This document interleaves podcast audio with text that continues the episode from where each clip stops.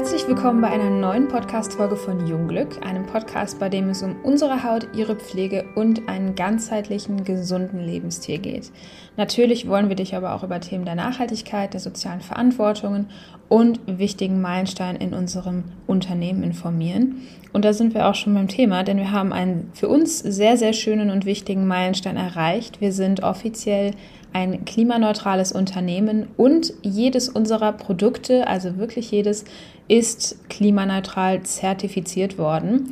Und um euch das ganze Thema noch ein bisschen nahe zu bringen, haben wir zum einen Dieter von Climate Partner dem Zertifizierungsunternehmen, mit dem wir uns zusammengetan haben, und Svenja, unsere CSR-Managerin, zum Interview in diesem Podcast geholt.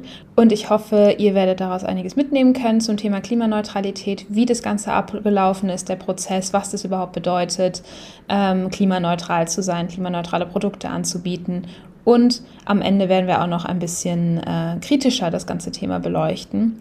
Ähm, also seid gespannt. Ich wünsche euch viel Spaß beim Zuhören und dann geht's auch direkt los.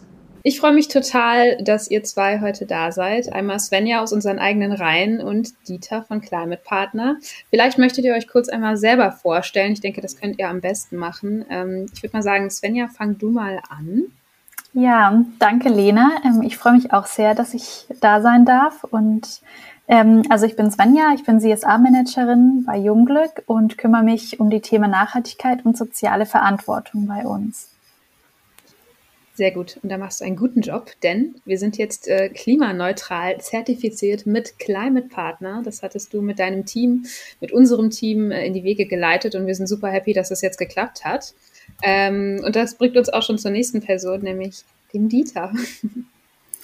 Ja, hallo, danke Lena und auch danke Svenja, dass ich heute bei euch sein kann. Ich bin Dieter, bei Climate Partner bin ich zuständig für die Medienarbeit, das heißt also Öffentlichkeits- und Pressearbeit. Ähm, kommt tatsächlich auch schon in meiner Station vorher aus dem Nachhaltigkeits- und ähm, äh, Umweltbereich. Das heißt also, das Thema treibt mich auch tatsächlich schon lange selbst um und ich freue mich auf das Gespräch heute. Wir uns auf jeden Fall auch. Dann würde ich sagen, äh, fackeln wir nicht lange und steigen direkt mal mit der ersten Frage ein. Ähm, die würde auch tatsächlich direkt mal dich, Dieter, gehen. Was genau bedeutet Klimaneutralität denn? Also was ist die Grundidee dahinter für jemanden, der sich jetzt noch gar nichts darunter vorstellen kann? Mhm. Ja, es ist ganz gut, wenn wir das von Anfang an gleich mal klären. Ähm, es ist wichtig zu verstehen, dass, dass Klimaneutralität eben zum Beispiel nicht sowas bedeutet wie CO2-frei oder emissionsfrei. Das wird manchmal verwechselt.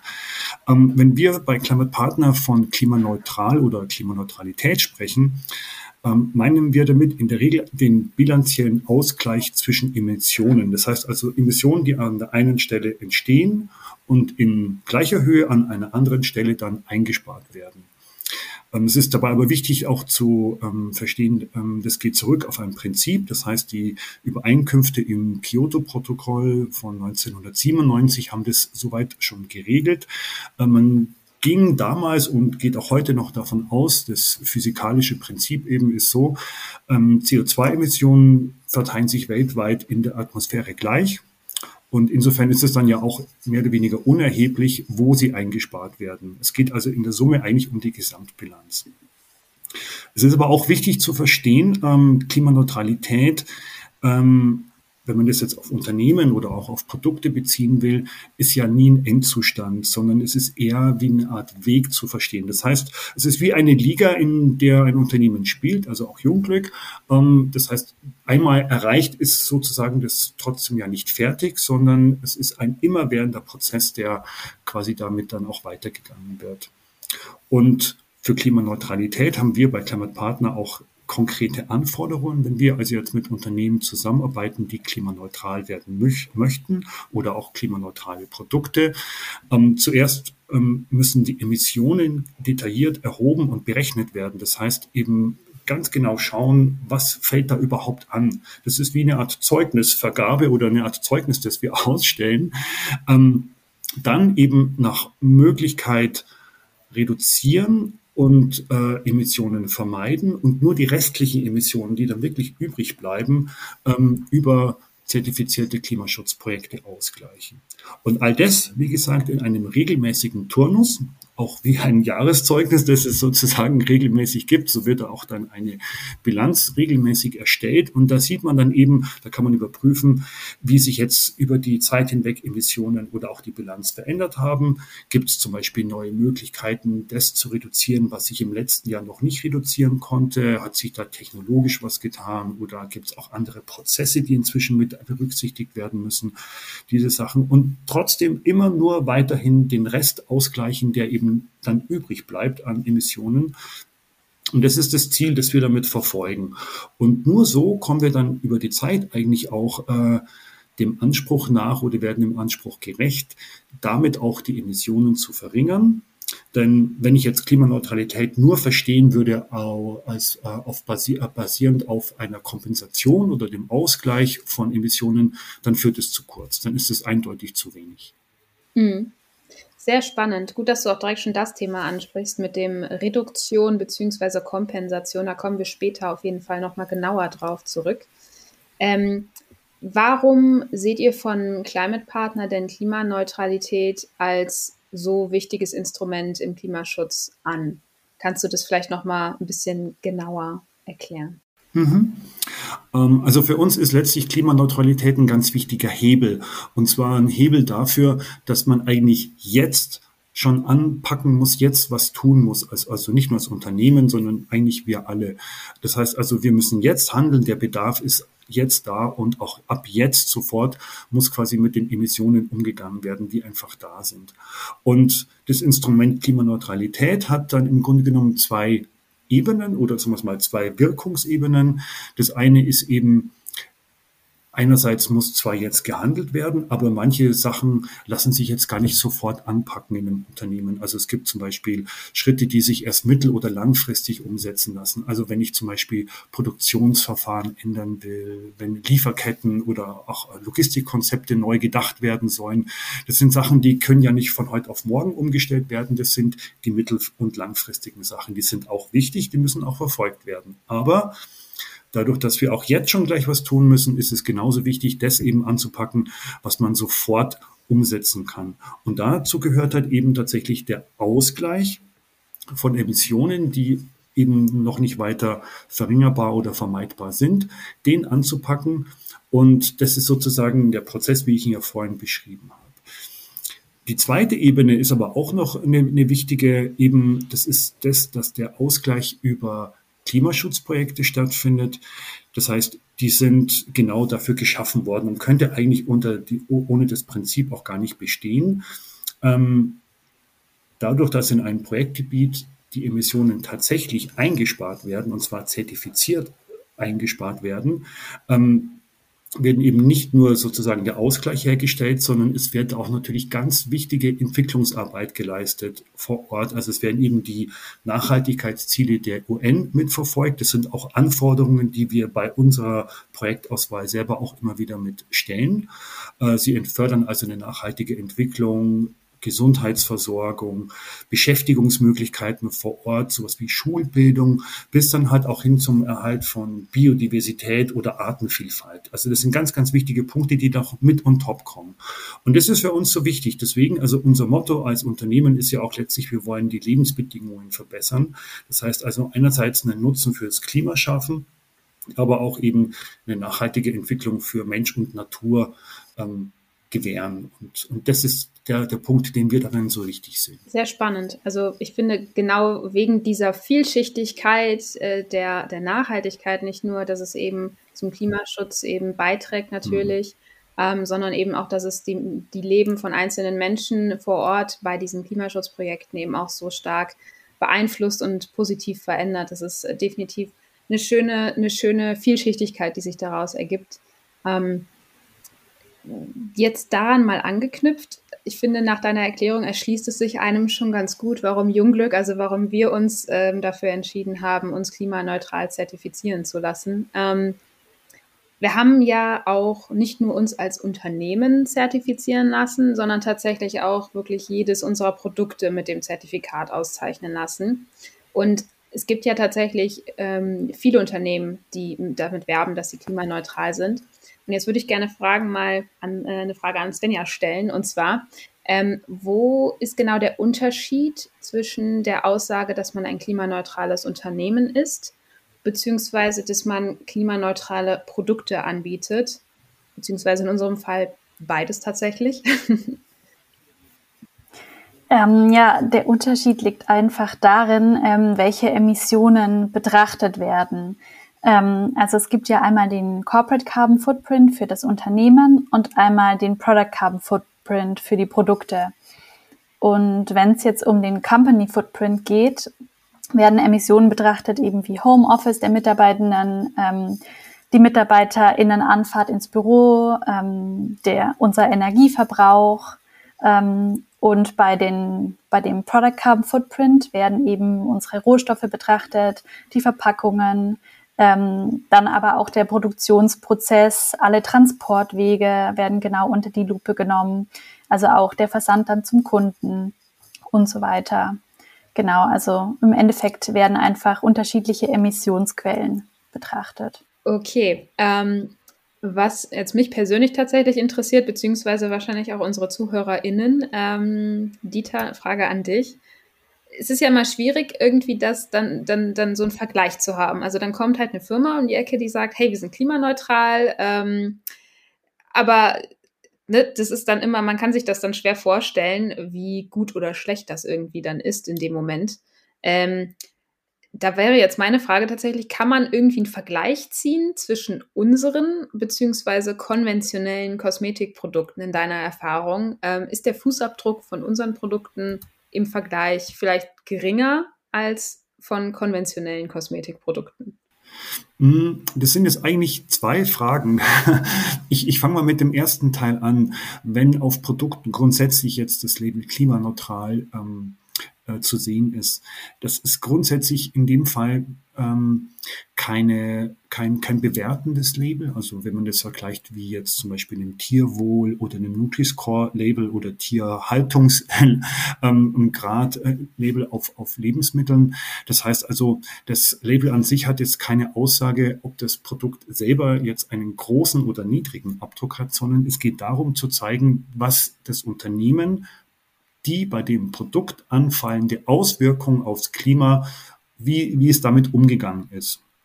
Äh, ist also ein wichtiger Punkt zu verstehen. Das heißt also, ähm, die Auswirkungen eines Produktes, egal ob das jetzt ein Kosmetikprodukt ist oder auch ein anderes, ähm, die sind da, die haben also eine Emissionsbelastung und das Label zeigt eben, dass das Unternehmen mit dieser Emissionsbelastung umgegangen ist und in dem Fall die den Ausgleich gemacht hat. Also es ist ganz wichtig zum Verständnis, es ist in dem Fall kein bewertendes Label. Ähm, wenn wir das jetzt mal vergleichen zu zum Beispiel konventionellen Produkten, also jetzt äh, ein ähm, ähm, eine nachhaltige Naturkosmetik im Vergleich zu konventioneller Kosmetik. Ähm, ich würde es mal so ausdrücken, bei der nachhaltigen Naturkosmetik ist es in der Regel schon so, dass man einen höheren Verantwortungsgrad sehen kann in Bezug auf die Produktbeschaffenheit und eben dem Umgang mit den Auswirkungen dieses Produktes als zum Beispiel bei konventionellen Produkten. Das heißt, per se ist es schon so, dass man da zumindest verstehen kann, dass da natürlich eine ja, höhere Verantwortung dabei ist. Ähm, es wäre natürlich am idealsten oder am besten, wenn nachhaltige oder auch qualitativ hochstehende und auch gesundheitlich oder sozial vorbildliche Produkte äh, gleichzeitig die ökologischsten sind. Aber die Rechnung ist dann doch immer ein bisschen komplexer. Das heißt zum Beispiel viele Rohstoffe, vor allem dann, wenn sie jetzt ähm, ja, fernen Ländern kommen oder wenn es ganz spezifische, spezielle Rohstoffe sind, die zum Beispiel auch möglichst rein sein sollen und nicht künstlich erzeugt werden, die weisen halt dann genau deshalb schon auch oft eine relativ hohe Emissionshöhe ähm, ja, auf entweder bei ihrer Gewinnung, bei der Produktion oder beim Transport. Und manchmal ist es auch eben dann die Verpackung dabei, wenn es zum Beispiel jetzt Glas ist, was zwar einerseits ja schon auch nachhaltiger grundsätzlich als Plastik ist. Ähm, oder wenn das Glas dann auch noch in Karton eingepackt ist, also manchmal ist es ja dann auch noch sozusagen doppelt, dann wirkt sich das natürlich auch auf die Emissionen mit aus. Aber es geht eben genau darum, wie ein Unternehmen jetzt mit diesen Aspekten umgeht und ob es dafür auch die Verantwortung übernimmt. Das ist die entscheidende Frage. Und dann kann man auch zumindest jetzt nochmal zurückzukommen auf das Label, dann sehen, dass genau diese Aspekte damit berücksichtigt wurden. Okay, das ist auf jeden Fall sehr gut erklärt gewesen. Ich glaube, da kann sich jetzt jeder was drunter vorstellen, was genau das bedeutet. Vielleicht auch speziell ähm, beim Kosmetikmarkt. Ähm, Svenja, wie war das bei uns? Oder beziehungsweise du hast ja diesen gesamten Prozess quasi mitgemacht, ähm, da die ganzen Daten zusammengesucht und alles. Ähm, was sind denn bei uns die größten Emissionsquellen? Beziehungsweise kannst du vielleicht auch danach noch ähm, darauf eingehen, mit welchen Organisationen wir jetzt zusammenarbeiten, welche Organisationen wir unterstützen, um eben unsere Emissionen zu kompensieren? Mhm.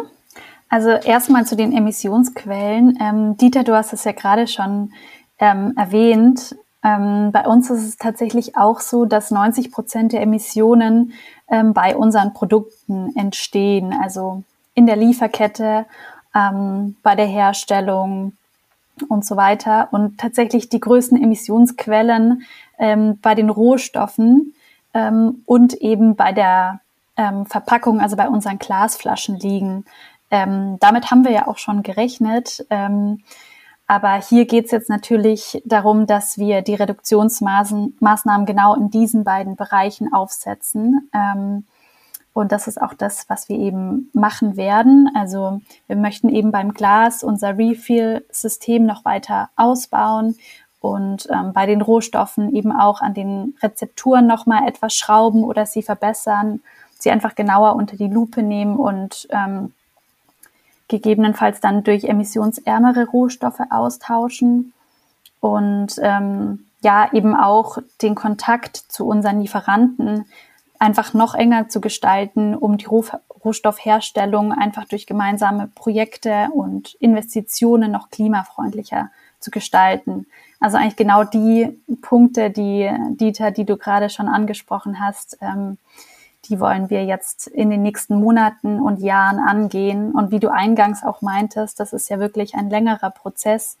Ähm, da sieht man natürlich jetzt noch nicht so schnell eine Reduktion, weil es einfach eine Weile dauert ähm, weshalb wir ja das Thema Kompensation eben jetzt schon angehen wollten, weil wir eben genau jetzt die Verantwortung ähm, für unseren Ausstoß schon übernehmen möchten.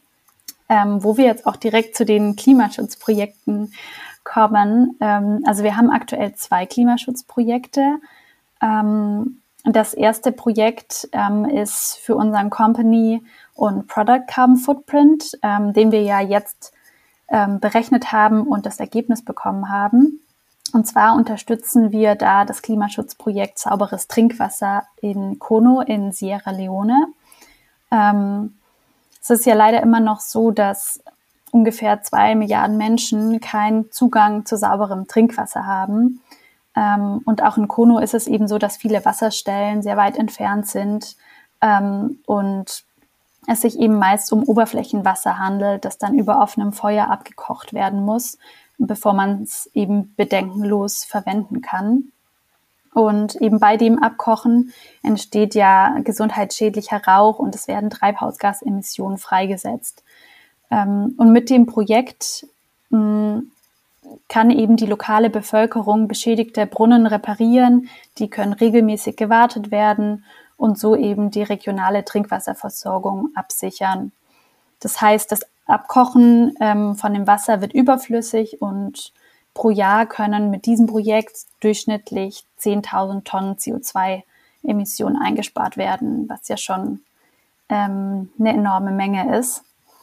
Ähm, das zweite Klimaschutzprojekt, das wir unterstützen. Das läuft schon seit Mitte äh, letzten Jahres für unsere Versandverpackungen, weil wir die schon früher klimaneutral gestellt haben, dadurch, dass wir sie ähm, emissionsbezogen so optimiert haben, dass es nicht mehr, nichts mehr zu reduzieren gibt.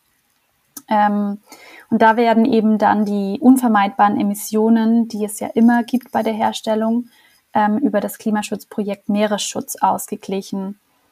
Ähm, wir wissen ja auch alle, dass wir ein Plastikproblem ähm, in unseren Meeren haben und ja, das äh, pro Minute war es, glaube ich, eine Lkw-Tonne ähm, Plastikmüll in den Ozean landet. Ähm, und da ist es eben so, dass wir mit dem Projekt der Bevölkerung in Haiti, Indonesien, Brasilien und auch auf den Philippinen ähm, helfen, Plastikmüll aus dem Meer zu holen und ordnungsgemäß zu recyceln. Mm, jetzt wird mit dem Projekt aber natürlich nicht direkt CO2 eingespart. Ähm, deswegen erfolgt der Ausgleich dann über zwei weitere ähm, Windparkprojekte. Da wird dann eben pro Tonne CO2 10 Kilogramm Plastik ausgesammelt. Ähm, genau.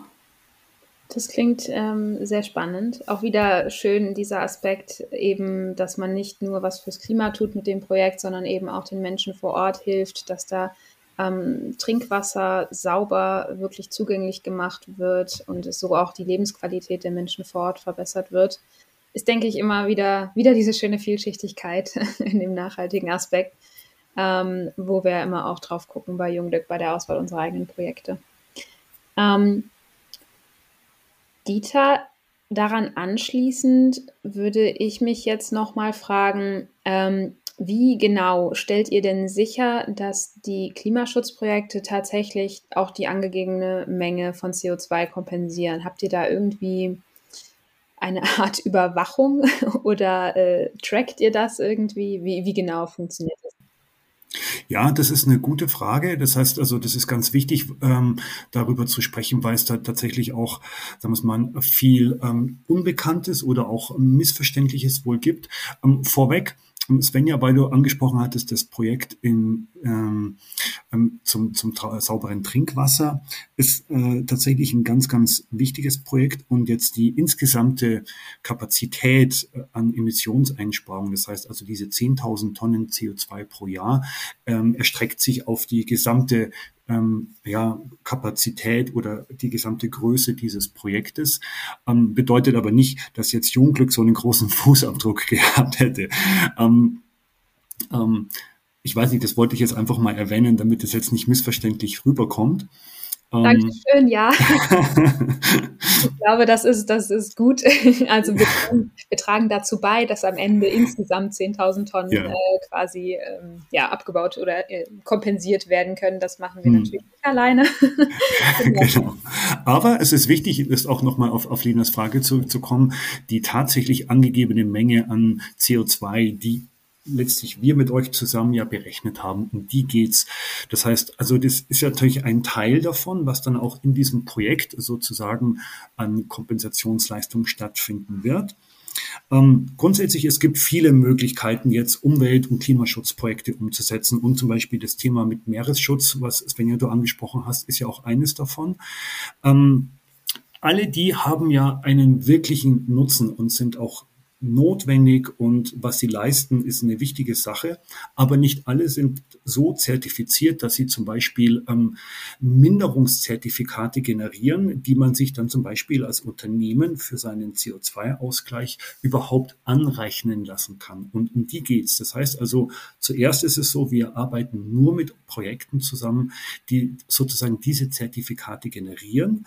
Projekte, die das nicht tun oder die das nicht direkt tun, das ist jetzt zum Beispiel das Thema Meeresschutz, das kann aber auch ein regionales Projekt hier in Deutschland sein, ähm, brauchen deswegen dann immer eine Kopplung mit einem weiteren, das wiederum dann diese Zertifikate generieren kann. Das ist eben begründet in einer Berechnung beziehungsweise in bestimmten Kriterien. Ähm, die ganz banalsten oder, oder einfachsten Kriterien sind, es gibt sozusagen vier Schlagwörter, die ein Projekt erfüllen muss nach der Zertifizierung eben. Es muss auf jeden Fall äh, die Kriterien der Zusätzlichkeit erfüllen. Das heißt also, ohne eine Unterstützung, ohne die Förderung jetzt, ähm, könnte das Projekt sonst erstmal gar nicht existieren oder laufen. Es darf bei den äh, generierten Zertifikaten keine Doppelzählung stattfinden. Das heißt also, es darf nicht mehrfach sozusagen angerechnet werden.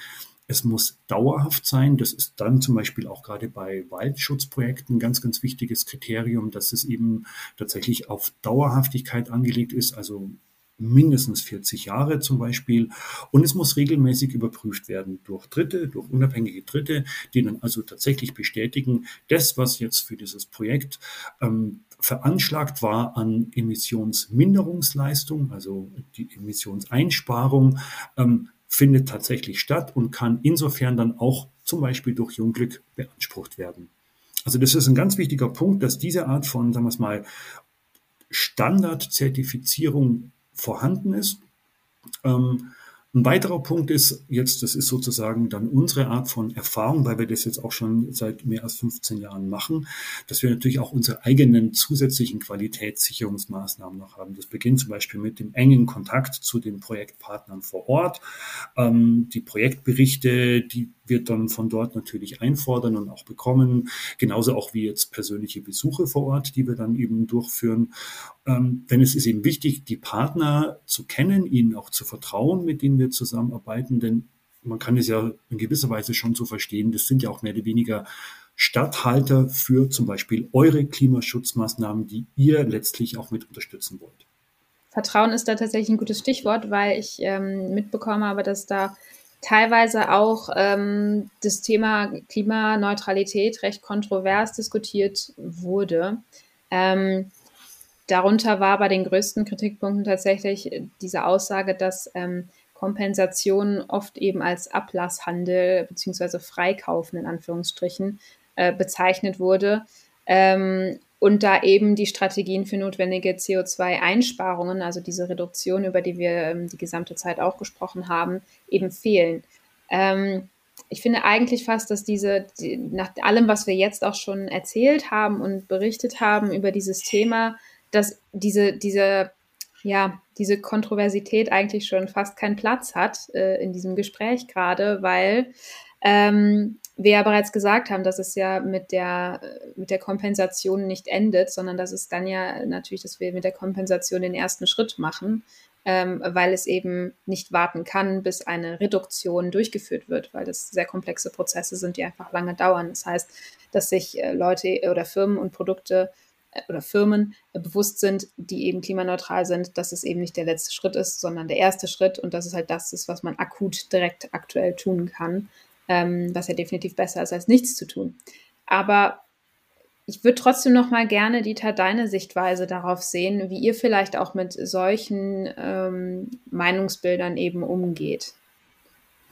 Ja, also es ist tatsächlich ähm, was, was wir auch natürlich wahrnehmen und was im Grunde genommen als Kritik auch schon relativ alt ist, eben der Vorwurf von Ablasshandel oder Freikaufen.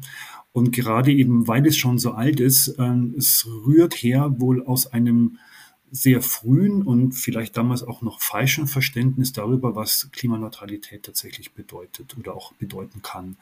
Ähm, wir haben es eingangs schon angesprochen, du hast es auch schon erwähnt, Lena. Ähm, Im Grunde genommen, ohne ernsthafte Bemühungen zur Reduktion und auch zur Vermeidung von Emissionen kann man heute allein äh, mit Kompensation für sich nicht mehr beanspruchen, Klimaneutralität zu erreichen. Also das ist tatsächlich ein Punkt, ähm, der ist ganz klar und ähm, ich glaube, das trauen sich auch inzwischen eigentlich die allermeisten Unternehmen gar nicht mehr, weil es inzwischen auch tatsächlich sehr viele, sagen wir mal, regulative Instanzen gibt, die das auch kontrollieren beziehungsweise auch überhaupt unterbinden oder verhindern. Ähm, und das sind, sagen wir mal, verschiedene Ebenen mit äh, im, Spiel. Das eine ist tatsächlich so die, die Regulation, die zum Beispiel durch Gesetzesinitiativen stattfindet. Das heißt also, welche Art von Strenge von der Seite schon mal kommt, in Bezug schon, fängt schon mal an mit der Berichterstattung zu CO2-Emissionen. Es ist genauso auch natürlich eine Öffentlichkeit, die auch als Korrektiv wirkt, und zwar eine kritische Öffentlichkeit. Das ist sehr, sehr wichtig und das ist auch sehr gut, ähm, denn natürlich jedes Unternehmen, das sich zu Unrecht äh, oder immer noch zu Unrecht damit brüsten sollte, ähm, muss sich dem natürlich stellen und muss im schlimmsten Fall Gefahr laufen, natürlich sozusagen ähm, entblößt zu werden, wenn dahinter nichts ist. Ähm, aber wie gesagt, ich denke mal, das sind im Grundsatz sind es äh, Punkte, die man jetzt aus einer Zeit her noch kennt, wo auch dieses System als solches, äh, sagen wir es mal, noch muss man ja auch sagen, noch nicht so weit entwickelt war, wie es jetzt inzwischen ist. Das heißt also, neben den ganzen Prozessen wie regulative Entwicklung und dergleichen, es gibt ja auch, äh, sagen wir mal, strengere Anforderungen, zum Beispiel durch Standards, ähm, jetzt sowohl die, Zertifizier die Zertifizierungsstandards bei, dem Projekt, bei den Klimaschutzprojekten, ähm, werden nachgeschärft, werden permanent verbessert. Und auch wir zum Beispiel passen unsere Methodik jetzt in der Berechnung genauso an und ähm, sehen zum Beispiel, wenn jetzt äh, die Gewichtung von Emissionsfaktoren in dem und dem Bereich angepasst werden muss, entweder auf zum Beispiel neue wissenschaftliche Erkenntnisse, auf technologische Entwicklungen, bis hin dann auch aber auch zu so einer Art von sozialen Konsensus dann machen wir das, dann schärfen wir das nach, dann werden wir da sozusagen strenger und auch die Vergabe des Labels äh, wird letztlich auch an dann schrittweise strengere Faktoren angeknüpft. Das heißt also, ähm, da passiert schon sehr viel, um genau das eigentlich zu verhindern und auch dem entgegenzuarbeiten. Und Letztlich ist es dann sogar noch der letzte Schritt. Es gibt auch Arbeitsgruppen, zum Beispiel aus Industrievertretern, NGOs und weiteren Organisationen, die momentan einen ISO-Standard für Klimaneutralität arbeiten. Da sind wir auch mit dabei. Da geht es dann tatsächlich um eine Definition, was das dann eigentlich bedeutet und beinhaltet und erfordert. Und ich meine, spätestens dann ist es sowieso nochmal deutlich klarer. Es gibt ja inzwischen schon sehr viel Rechtsprechung auch oder Initiativen zum Thema Green Claims auf EU-Ebene, ähm, bestimmte Offenlegungs- äh, oder Reporting-Verpflichtungen, die immer mehr natürlich da schon in die Tiefe gehen. Das heißt, ähm, da geht von allen Seiten schon eine Entwicklung jetzt voran, die auch wichtig ist, um das Ganze tatsächlich mehr oder weniger trocken zu legen. Kann man ja eigentlich schon auch sagen, dass eben es total positiv ist, dass die Nachhaltigkeit bei so vielen Unternehmen immer mehr an Bedeutung gewinnt oder nicht nur bei Unternehmen allgemein, ähm, bei uns ähm, in unserer Gesellschaft, ähm, so dass sich dann eben auch solche Standards und Richtlinien verschärfen. Absolut, absolut. Ich denke mal, ähm, es sind ja quasi fast schon mit auch die eigenen Anforderungen, die man selber ja auch letztlich äh, daran anpassen muss. Mhm. Also wenn jeder seinen eigenen Fußabdruck berechnet, dann muss er verstehen, dass er eigentlich auch mit sich selbst strenger werden müsste als bisher. Ja, das stimmt. Sehr gut angeknüpft, ja, finde ich auch. Ähm, wir sind ja generell oder Jungglück, wir als einzelne MitarbeiterInnen dort, würde ich sagen, wir haben einen sehr ganzheitlichen Blick auf, auf, auf die Welt, würde ich mal behaupten, ähm, oder versuchen auf jeden Fall diese Ganzheitlichkeit irgendwo auch weiterzuleben und mit unseren Produkten und unseren Inhalten irgendwie nach außen zu tragen. Und das beinhaltet für uns natürlich auch dann eben diesen, diesen Aspekt der Nachhaltigkeit. Und das ist natürlich für uns einfach eine der, der absoluten Grund, Voraussetzungen für unser Handeln. Ähm, aber es lässt einen natürlich irgendwo auch ein bisschen immer an die Zukunft denken, gerade wenn man in so einem Unternehmen tätig ist. Ich denke, Svenja wird mir da zustimmen, dass man da sehr, sehr aware einfach ist, was mhm. Angeht. Ähm, deshalb möchte ich gerne mit der, der vorletzten Frage noch mal ein bisschen in die Zukunft blicken, tatsächlich mit dir, Dieter, beziehungsweise mit dir, Svenja.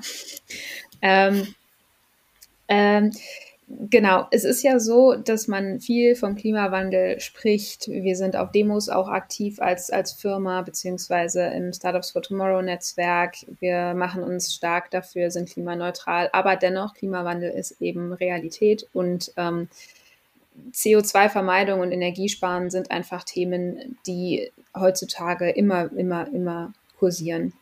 Ähm, und der Energiebedarf der Menschheit steigt und steigt einfach immer weiter. Und ähm, bis 2050 könnte er sich halt auch einfach verdoppeln.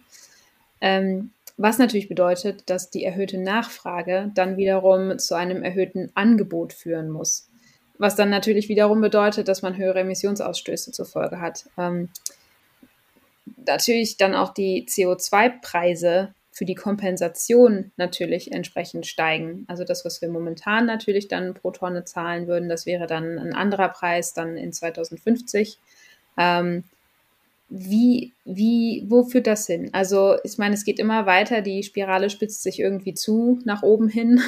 ähm, wo, wo geht das Ganze hin? Also, es ist natürlich ein, tatsächlich ein Punkt, den man mit schon ja leider so sehen muss. Also die Aufwärtsspirale gerade im Verbrauch, das ist in der Tat so eine Sache. Ähm, also ich kann mich noch früher erinnern, gab es ja das Credo Energiesparen, ähm, Licht aus und äh, selbst Batterien waren jetzt da natürlich jetzt auch keine, kein Ersatz für, für den Stromverbrauch.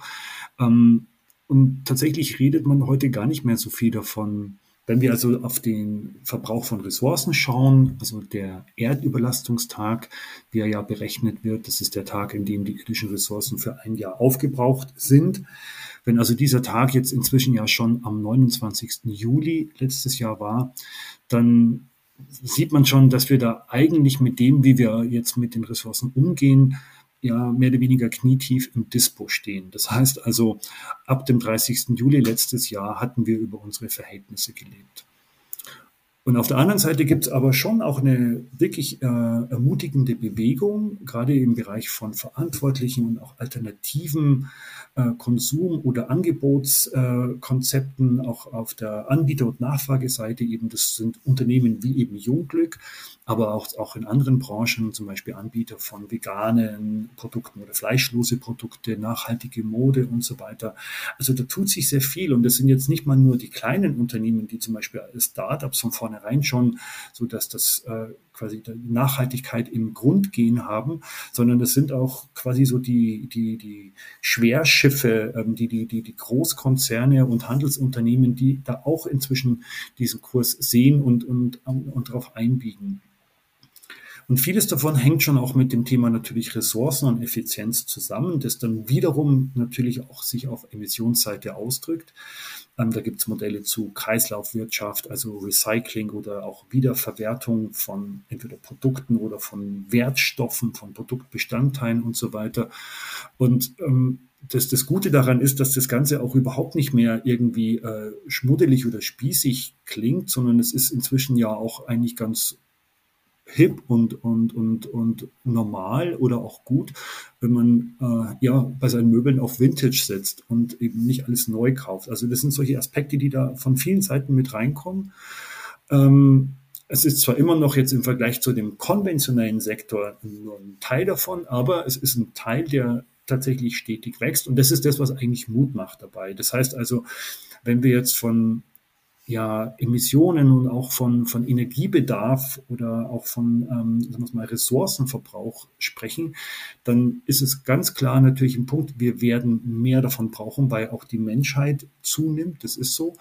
Gleichzeitig aber auch sind die Konzepte damit auch gut umzugehen, jetzt nicht mehr nur so Versuchsprojekte, sondern die sind schon da und die müssen wir halt verstärken und auf die müssen wir setzen. Ein schöner Übergang, finde ich. Svenja, möchtest du noch was dazu beitragen? Ähm, so viel mehr kann ich dazu gar nicht mehr sagen, weil Dieter, du hast es eigentlich schon ganz gut zusammengefasst. Ähm, nur vielleicht noch ergänzend, also wir merken ja auch, dass ähm, wir nicht alleine sind und ähm, es da noch andere Unternehmen gibt, ähm, mit denen wir gemeinsam irgendwie für mehr Klimaschutz kämpfen und die sich eben Nachhaltigkeit ähm, nicht nur auf die Fahne geschrieben haben, sondern es tatsächlich leben und umsetzen in ihren Konzepten. Ähm, ja, und auch jetzt von politischer oder gesetzlicher Seite werden ja auch die Richtlinien einfach immer strenger, jetzt wenn man den konventionellen Sektor betrachtet. Also auch da gibt's ja einen Shift, ähm, der auch wiederum Mut macht, finde ich. Ja, ich denke, das fasst es insgesamt sehr gut zusammen. Ich denke mal, dass wir auf jeden Fall die Hoffnung nicht aufgeben sollten, ähm, dass wir sowohl, sage ich mal, auf Firmenebene ähm, das anregen können, immer wieder auch bei eigenen Firmen vielleicht, bei der eigenen Firma, wo man als Mitarbeiterin äh, tätig ist, dass man da so solche, solche Initiativen in die Wege leitet, ein bisschen Inspiration für, für Grün verstreut, sage ich mal.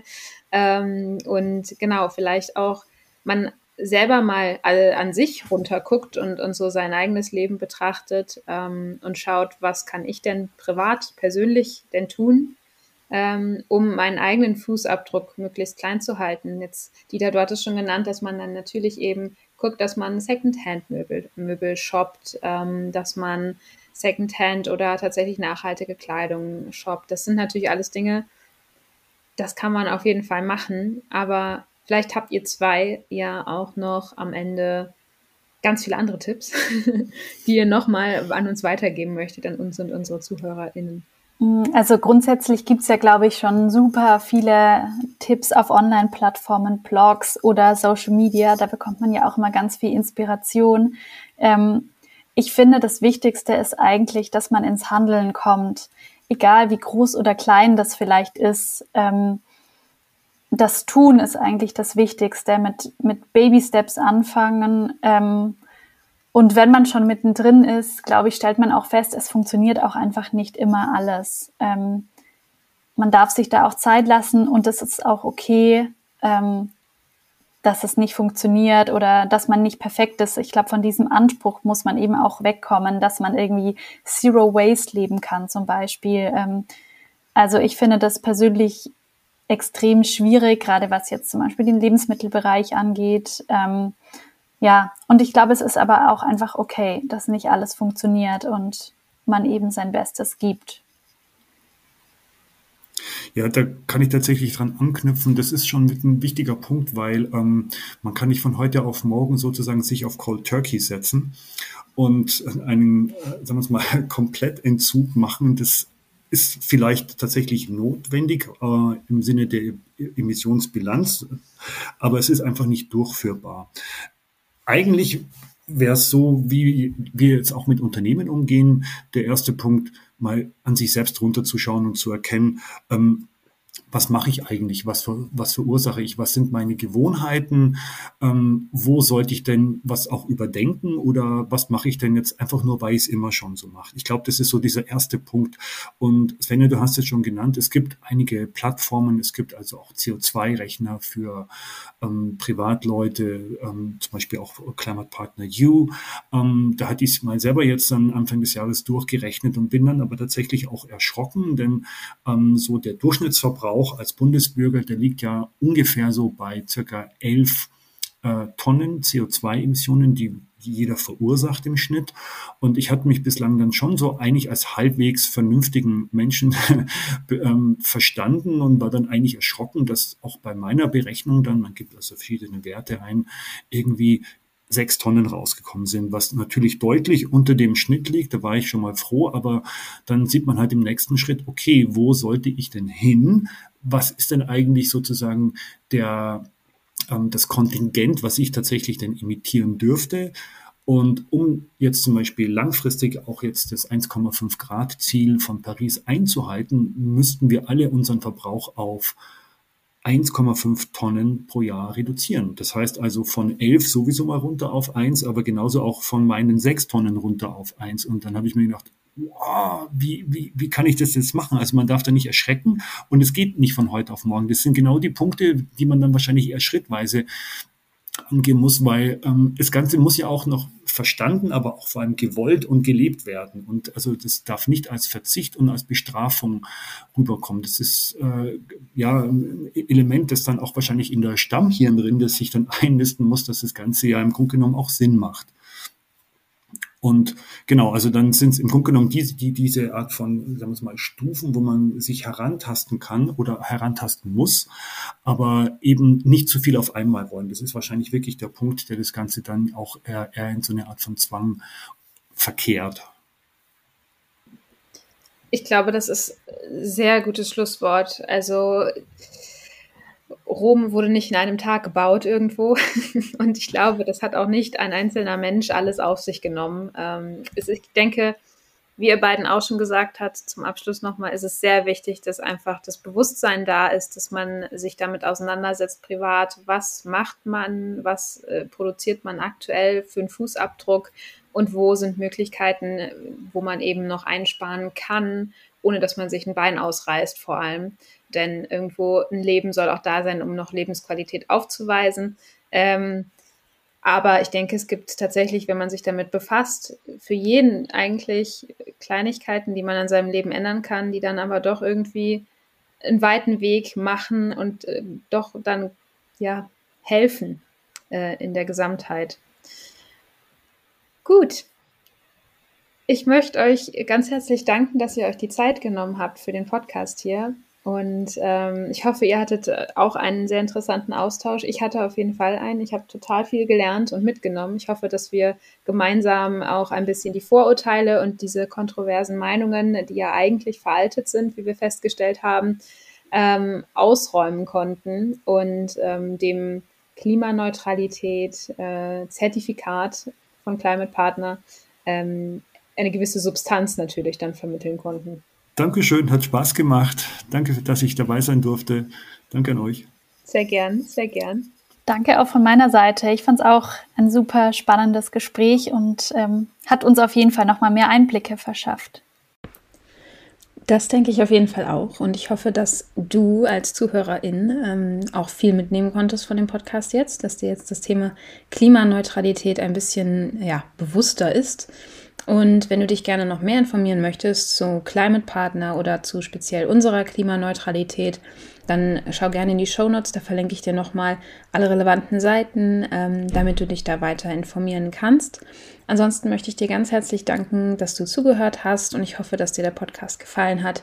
Ähm, wenn er dir gefallen hat, dann würde ich mich total freuen, wenn du äh, unseren Podcast likest äh, bzw. abonnierst und ähm, dann verpasst du auch auf jeden Fall in Zukunft keine Company Updates mehr oder auch wertvolle Pflegetipps und Pflegeroutinen mit unseren Produkten. Ich wünsche dir noch einen ganz, ganz tollen Tag und ähm, lass es dir gut gehen.